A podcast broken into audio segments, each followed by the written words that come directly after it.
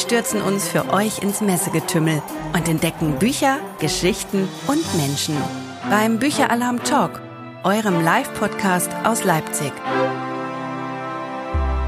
Hallo und herzlich willkommen schon wieder von der Leipziger Buchmesse hier beim Bücheralarm Talk. Und dieses Jahr ist das Gastland auf der Leipziger Buchmesse das schöne Nachbarland Österreich. Und da habe ich gedacht, hm, österreichische Kinder- und Jugendbücher habe ich noch ganz wenige im Bücheralarm. Und das wird dringend Zeit, dass wir mal so ein bisschen über die Grenze lunzen und gucken, was ist denn da eigentlich los? Welche Autorinnen und Autoren sind total angesagt in Österreich? Äh, welche Kinder- und Jugendbücher laufen richtig gut und was müssen wir vielleicht auch unbedingt mal lesen aus unserem Nachbarland und dem Gastland Österreich? Deswegen habe ich mir drei wunderbare Gesprächspartnerinnen hier in den Podcastbus eingeladen. Wir sitzen hier in gemütlicher Runde und ich sag mal so, stellt euch alle mal vor und als allererstes gebe ich das Wort an meine Namensgefährtin sozusagen. Lena sitzt nämlich neben Lena. Lena, stell du dich doch mal vor. Hallo. Ich bin die Lena Raubaum. Ich bin eine Autorin und ich arbeite auch als Sprecherin. Ich lebe in Wien. Wien ist die Hauptstadt von Österreich. Und ähm, wie kann ich mich gut vorstellen? Drei Dinge, die ihr noch über mich wissen könnt. Ich bin, meine Schuhgröße ist 38. Meine Lieblingstiere sind Elefanten. Und ich esse sehr gerne weiße Schokolade mit Haselnüssen. Oh, das sind gute Informationen. Übrigens, Lena, wir haben dieselbe Schuhgröße. Das ist uh. vielleicht, das hat mit dem Namen zu tun unter Umständen. Ähm, ich stelle euch als nächstes ganz kurz die Karin Haller vor. Karin, wie ist denn deine Schuhgröße und was machst du? Hallo auch von meiner Seite. Meine Schuhgröße wird genauso wenig verraten wie meine Kleidergröße. Ich komme vom Institut für Jugendliteratur aus Wien und ich habe meine Liebe zum Lesen und zu Büchern zu meinem Beruf gemacht. Mir ist es nämlich wichtig, nicht nur, dass ihr, dass Kinder und Jugendliche lesen, sondern auch, was sie lesen.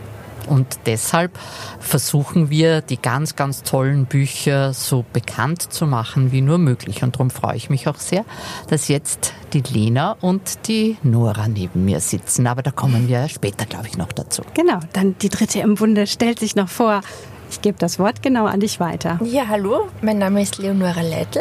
Nur sagt eigentlich niemand Leonora zu mir, sondern jeder sagt Nora. Ich bin eine österreichische Kinder- und Jugendbuchautorin. Also ich schreibe die meisten Bücher für Kinder im Grundschulalter, aber auch für Ältere. Und ich bin vor allem Illustratorin. Also das heißt, ich zeichne Bilder für meine Bücher. Und ich komme nicht aus Wien, wie meine Kolleginnen, sondern aus der Provinz. Ich wohne in einem ganz kleinen Dorf. Naja, so klein ist es gar nicht. Also einem Dorf, sagen wir so, mit meiner Familie in einem Haus. Und wir haben einen großen Garten und da rennen mittlerweile, glaube ich, fünf Hühner herum. Ihr habt sogar Hühner, das ist Dorfleben. Das sehe ich auch so. Also bei uns äh, auf Nachbargrundstück kräht ab und an morgens der Hahn. Das äh, finde ich auch ganz schön, dass ich so das Gefühl habe, trotzdem ich ja mitten im Rhein-Main-Gebiet in der Nähe von Frankfurt wohne, haben wir auch noch so ein bisschen ländliche Atmosphäre. Das schätze ich nämlich total. Also wir haben hier Bücher am Start. Ich habe nämlich extra darum gebeten, dass ihr eure Bücher heute auch mitbringt. Und ganz cool, wir hören sogar nachher in die Geschichten mal rein. Aber jetzt wollte ich eigentlich mal äh, mit der Karin anfangen. Sag mal, was ist denn gerade so los in der Kinder- und Jugendbuchszene in Österreich? Welche Autorinnen und Autoren oder welche Geschichten sollten wir unbedingt entdecken, wenn wir im Gastland Österreich schmökern? Ja, es gibt so viele, dass mir die Entscheidung ja sehr, sehr schwer fällt, weil es gibt im Bilderbuch ganz tolle Bücher, im Kinderbuch, im Jugendbuch. Aber vielleicht, wenn ich äh, zwei rausgreife, die jetzt auch aktuell für den Deutschen Jugendliteraturpreis nominiert sind.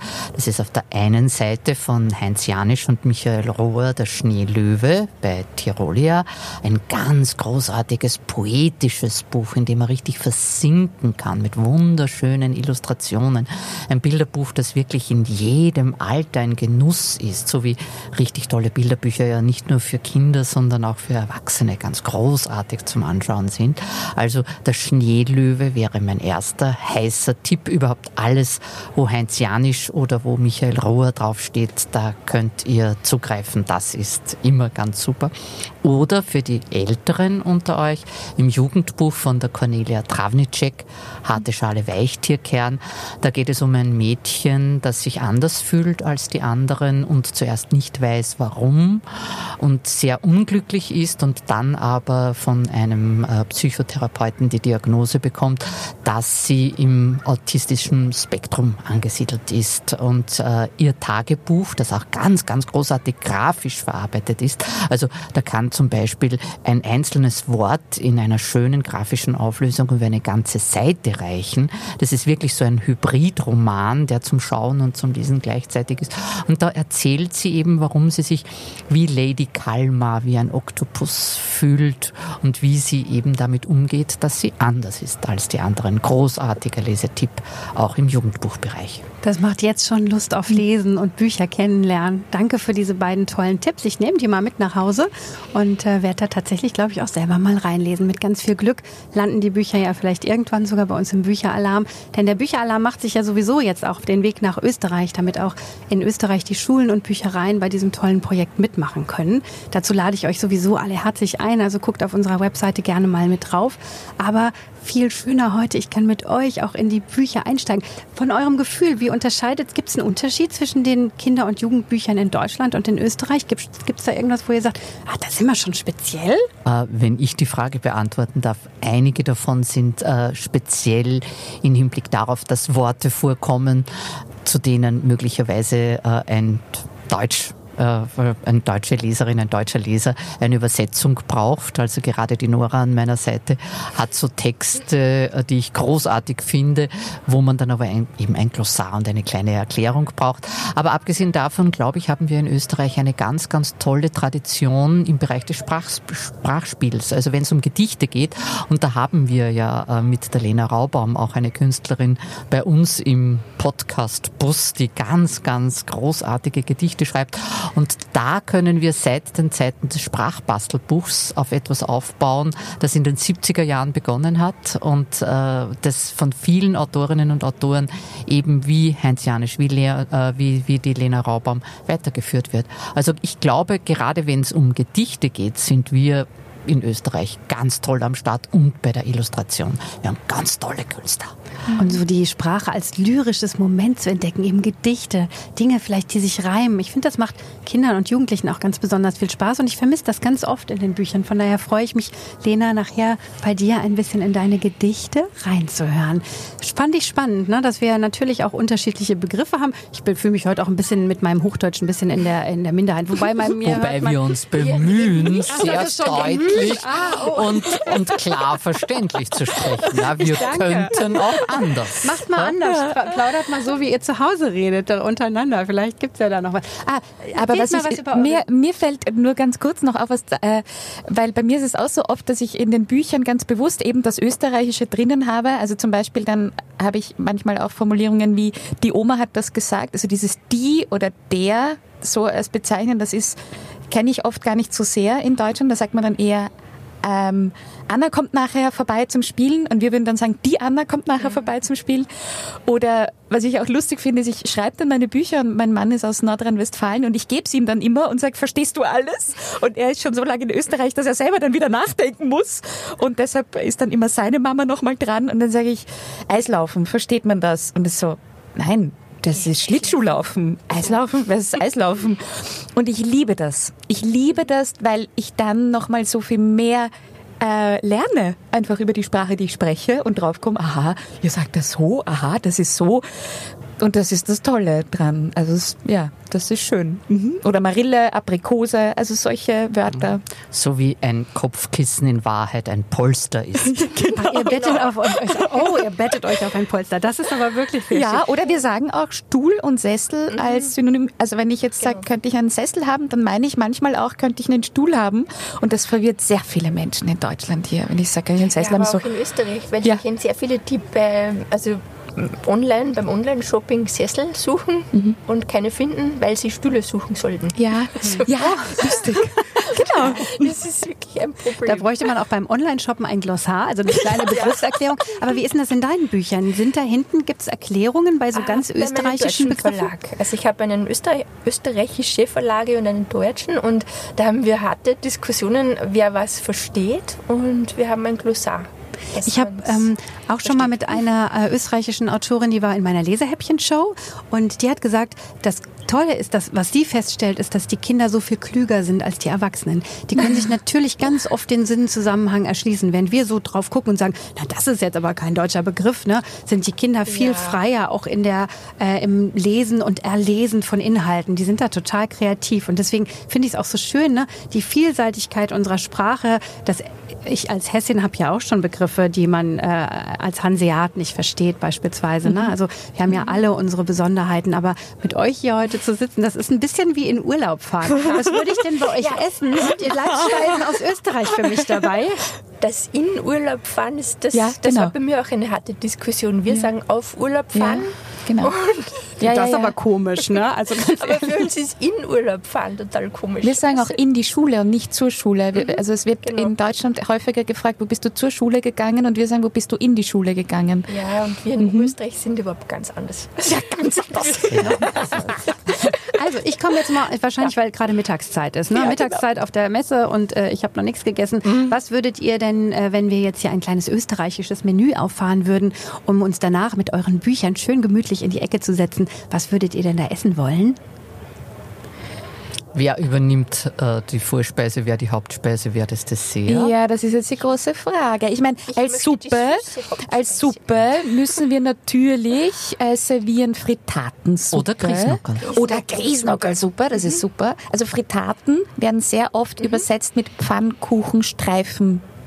Suppe, Brühe. Oh, da klingt Fritaten aber auch schon irgendwie Ja, schon. Das ist auch gell? Pfannkuchen. Ja, Frittaten sind zerschnittene Palatschinken.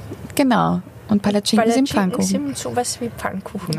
Und macht man da Kaiserschmarrn draus? Oder ich- ist das ich denke, was was- was Aber vielleicht- Es ist ähnlich. Es ist ja nicht, es sind ja nicht nur die unterschiedlichen Worte, sondern es ist auch ein ganz ein anderer Sprachklang, ein anderer Rhythmus. ja.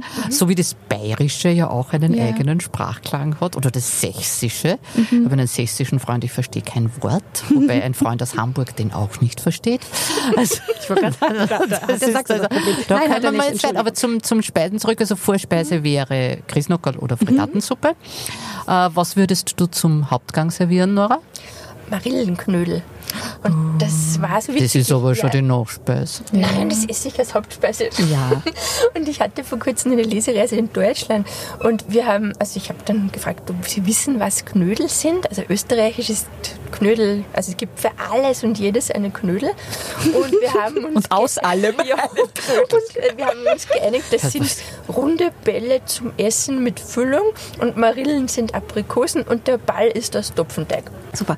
Also da bin ich jetzt fast schon, äh, fast schon satt äh, beim Zuhören. Das klingt super, aber alles sehr süß da bei euch in Österreich. Ist das so? Nein, nein, das geht auch anders. Ein Schnitzel. Wir können auch anders. genau. Ihr kommt ja ähm, auch aus unterschiedlichen Städten. Also zweimal Wien haben wir hier sitzen. Was wäre denn euer Tipp, wenn ihr jetzt Kinder oder Jugendliche zu Besuch in Wien habt? Wo müssen die denn unbedingt mal hin? Was muss man bei dir, Lena, oder was würde man mit dir in Wien besuchen? Mm, Es kommt darauf an, aus welcher Stadt man kommt, weil ähm, äh, U-Bahn fahren, also das ist halt die große Frage. Wenn man aus einer größeren Stadt kommt, dann kennt man ja U-Bahn.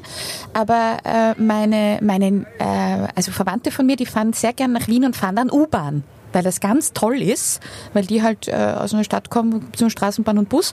Und dann muss man unbedingt in den Prater, weil der Prater in Wien ist quasi eine Dauerkirmes. Da ist die ganze Zeit ein tolles Riesenrad und eine Hochschaubahn und ein, ein ich glaube, das höchste Ringelspiel Europas. Und das ist schon sehr toll. Also das müsste man, das macht man dann mit mir und dann je nachdem, also wenn Sommer ist, dann gehen wir auf jeden Fall noch auf ein Eis oder zwei.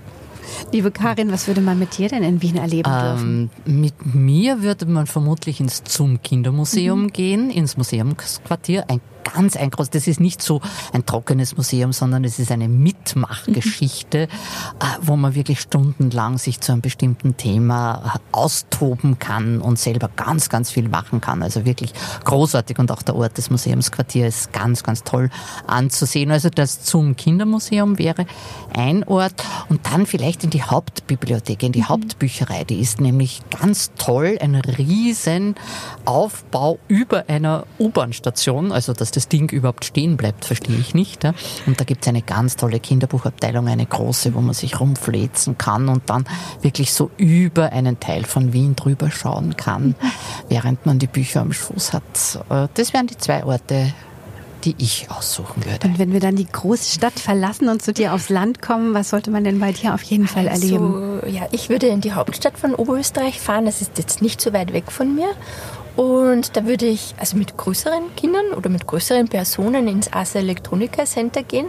Das ist so ein Museum, äh, wo es um ganz moderne Medien geht und vor allem um, um Roboter, um Computer, solche Sachen. Und mit den kleineren Kindern würde ich auf den Böstlingberg fahren. Das ist der, Haupt, der Hausberg von Linz. Und da gibt es, das heißt Grottenbahn. Das ist wie so ein Tunnel im Berg. Und da kann man mit so einem Drachenzug durchfahren. Und das ist sehr nostalgisch. Da gibt es so Märchennachbildungen. Das ist auch für Größere sehr nett. Oh, das klingt richtig schön. Ich bin geborene Linzerin, ja. ich bin mit der Grottenbahn aufgewachsen und darf erzählen, dass ich jetzt noch weiß, wie Aschenputtel dort ja, unten eben. ausschaut. Und ich denke die ganze Zeit, ich brauche kleine Kinder zum Ausleihen, dass ich da wieder hin kann. Also ist das natürlich So wie mit der Lilliputbahn durch den Prater, wo ja. man schlechtes Gewissen ja. hat, wenn man alleine drinnen sitzt. Oder wie schön. Ich habe jetzt richtig Lust bekommen, in eine eure Bücher mit einzusteigen. Mhm. Also wer mag denn vielleicht den Anfang machen? Welches Buch hast du uns denn äh, mitgebracht, Nora? Ja, also ich habe äh, zwei Bücher, eines für jüngere Menschen und eins für ältere. Das erste ist ein Bilderbuch, also es ist so eine Art Mischung aus Bilderbuch und Comic. Das heißt Monsteraffen gibt es nicht. Und ich habe mir gedacht, das passt vom Thema sehr gut, weil es geht um um Sprache, um unsere österreichische und unsere deutsche Sprache und wie wir uns verstehen bzw. nicht verstehen. Äh, es geht, also man sieht am Anfang ein Alpenpanorama, es geht um eine deutsche Familie, die kommen halt offensichtlich aus Berlin, Familie Köpenick. Die fahren mit einem VW-Bus auf Urlaub, mit einem sehr alten. Und die sind die ganze Nacht durchgefahren, weil sie möchten am schönsten Ort der Welt Urlaub machen. Und die Kinder sagen dann so Sachen wie, ich, ich muss pipi, sind wir bald da, ich hab Hunger. Und natürlich österreichische Bergmenschen verstehen das nicht recht gut. Und die Eltern sagen dann, ach nee, nun, nun mach mal Dalli, ich brauche ein Tässchen Muckefuck. Und sie fahren weiter. Und dann kommen sie zu einer Berghütte und also Mutti Köpenick, das ist die Familie, steigt aufs Gas und bald taucht vor ihnen eine kleine Almhütte auf. Mutti ist entzückt und sie sagt, ja guck, das ist ja goldig. Also wieder sehr unverständlich für Bergmenschen. Sie parken, die Kinder düsen Richtung Klo, während Vati schnurstracks zur Hüttenwirtin stapft, ihr sein breitestes Lächeln schenkt und fragt. Also, und jetzt kommt's. Er sagt, Guten Tag, verehrteste, haben Sie mal ein Käffchen für uns. Schwarz und stark, da der Löffel drinnen stecken bleibt. Und wenn man das jetzt anschaut, ähm, die Österreicher, die schauen, also die Bergmenschen, und die sagen, was sagt der? Und äh, das Besondere an diesen Bergmenschen ist, die reden nicht nur miteinander, sondern die jodeln auch miteinander. Das ist so eine Art wie ein Geheimcode. Und ähm, das kann man sich so vorstellen. Einer steht auf einem Berg, jodelt etwas hinüber, jodeln, also falls ihr das nicht wisst, also wahrscheinlich wisst ihr das nicht, äh, jodeln, es geht so hollere Tulieu, also die jodeln da was hinüber und am anderen Berg steht einer und der versteht das manchmal oder auch nicht. Und der weltbeste Jodler ist der Jodelkurte, der jodelt das jetzt hinüber, was dieser Papa gesagt hat. Der sagt, hollere Tulieu, was heißt denn das schnell? Und er jodelt auf den nächsten Berg. Blöderweise steht dort der Senner, der sein Hörgerät nicht eingeschalten hat. Darum versteht der das jetzt sehr schlecht. Und sie jodeln das immer weiter. Und aus Käffchen wird jetzt sehr schnell Äffchen. Und aus dem Äffchen wird dann im Laufe des Buches ein wilder Monsteraffe. Und es wird immer schlimmer. Und es gibt aber dann zum Beispiel einen Adler, der glaubt es nicht. Das ist der Adler Horst. Und der will immer warnen vor dem Missverständnis. Der wird aber nicht gehört. Und am Schluss schließen sich dann alle zusammen und die wollen den Monsteraffen vertreiben, den es ja blöderweise gar nicht gibt. Wer aber den äh, Durchblick hat, das ist die Hüttenwirtin. Und die checkt das, die sagt, ah, das ist, wird jetzt, das, den gibt es ja gar nicht. Die schimpft die wilde Horde zusammen, die, also die sämtliche Bergmenschen und sagt, so, jetzt beruhigt euch wieder und setzt euch zu mir zur Hütte.